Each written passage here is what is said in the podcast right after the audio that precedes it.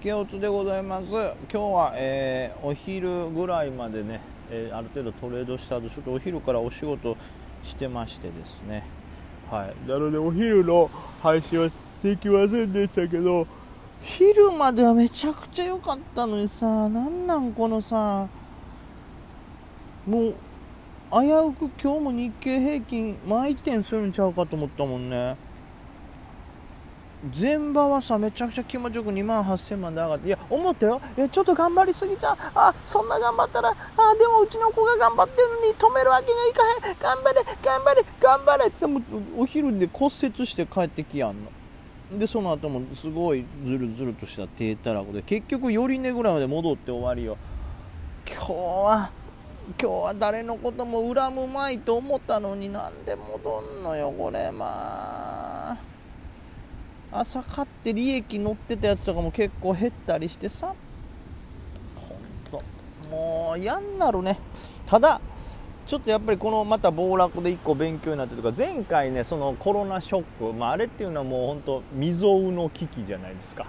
もう二度とないんじゃないかなっていうクラスでしたけど、まあ、今回の、えー、この岸田ショックと言われるこの下げに関しては多分こういうのって年に1回ぐらいあるんでしょ？年に12回ぐらいある？2回はないんかな？年1ぐらいはあるということなんでこれぐらいの逆にショックっていうのは本当にいい経験にはなったかなとはね思いましたね。そのどれぐらいで下げが止まるんだろうとかどうなったら買いなんだろうとかあとはまあ何でしょう？そのその中でもこの個別は買いなんだなとかこういう中でもこういう動きする個別は買えるっていうようなのがちょっとだけ見えたような気がしますね。えー、まあ、それこそあのちょっと前の菅さんがずっとやってた時の2万7000割れからの大きなリバサポ割ってから大きな買いが入る、まあ、まあ非常にセオリー通りなんですけどその強さとかその見極めでもやっぱりリバーしないんじゃないかなとかもあるからさ。その辺は見極めないとダメなんですけど今回もまあ同じような形でね2万7000バッて割ったとこからガンと上がりましたから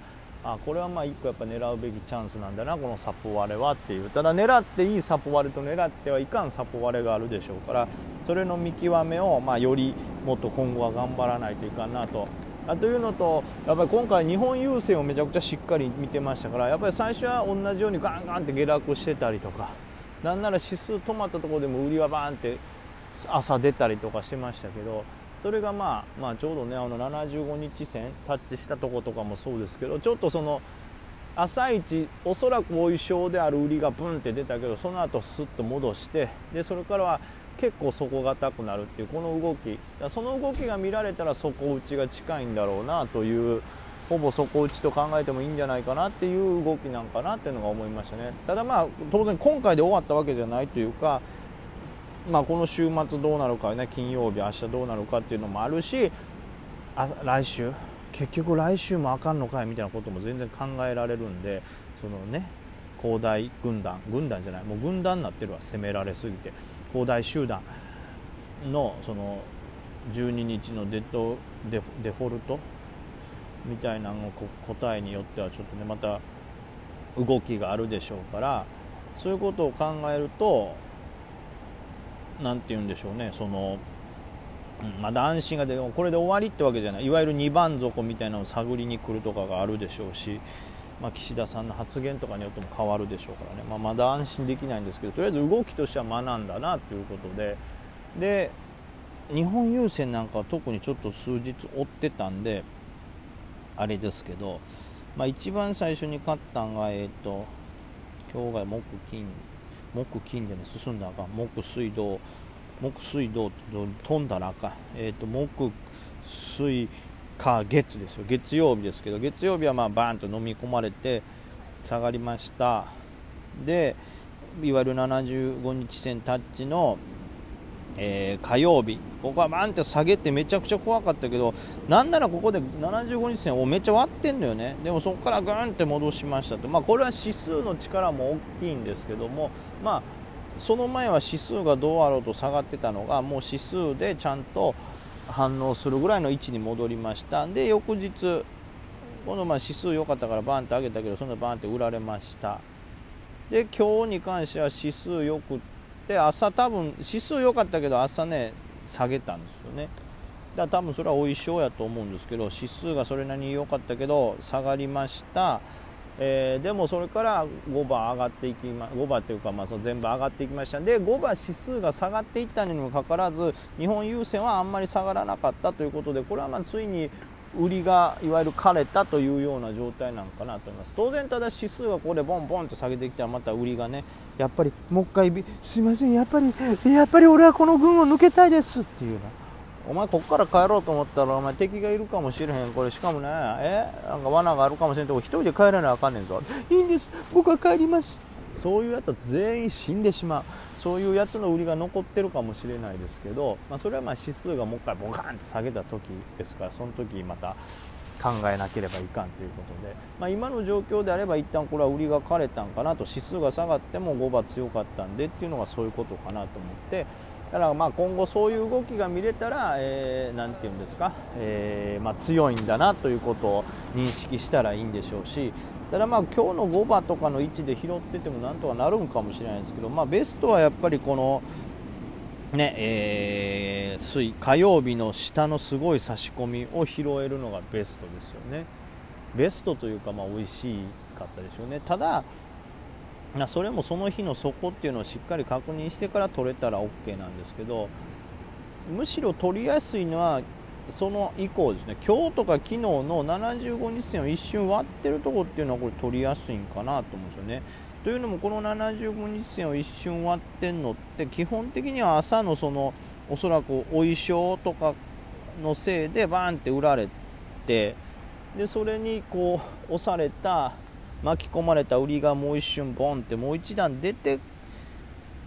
しまった時だけの下髭なんで、まあ、いわゆる本当にあの追い詰められてない余裕がある状態の人はもうこれ以上売りたくないって人の方が多くなってるんかなっていう状態でどうしてもそのお衣装が来て勝手にぶん投げられてしまった人だけの、えーと、売りなのかなと思うんでこういうのは拾えたかなと。一旦その、えー、月曜日に底打ちっぽい動きを見せて、まあ、これ思うよねリバーの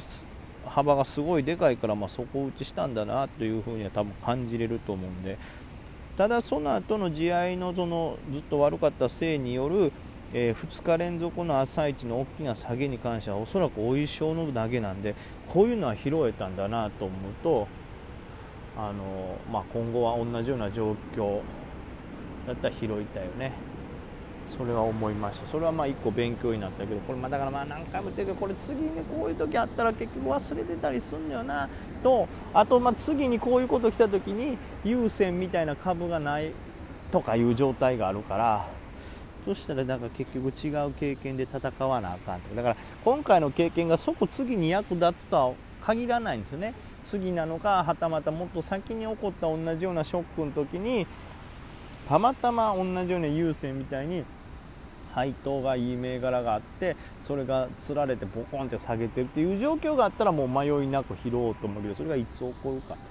それが分からんからちょっとそれはね。まあ、ただ知らないより絶対経験してた方がいいしこういう目線を見つけたということで、まあ、応用、うん、同じような、えー、まあ、今度は配当で考えなかったとしても決算ですごい好業績が出てた銘柄で同じような動きをしたら、えー、狙えるとか。こういう動きをしたら買うっていうのはもうちょっと覚えざるを得ない覚えなきゃ死ぬぞっていう、まあ、それよ。もうそれなんよ結局。死ぬのよ。相場ちゃんと結局勉強してちゃんとトレードをしてとにかくちょっとでも糧にしていかないと。死ぬんよ。俺たちはもう簡単に。なあサハラ。なあ石田のおっちゃん。俺たちは懸命にただ懸命にギャンブルがしたいだけなんですよ。懸命にギャンブルがして勝って脳が溶けるような喜びを味わいたいだけあるなんで塩かけてこんな鉄骨の上を渡らされないといかんねや。なあおっちゃん。なあ朝原おっちゃん。おっちゃん。おっちゃんお衣装でお衣装で退場した。声もなく。おはぎゃーの声もなく。俺を動揺させないためにおっちゃんサハラいるか？サハラいるか？サハラサハラはゴールだと思って S 中に飛びついたらその中から吹っ飛んできた最後のカカムーチョの売りで下の奈落 S 安まで吹っ飛ばされやがった。みんなは生き残れよ。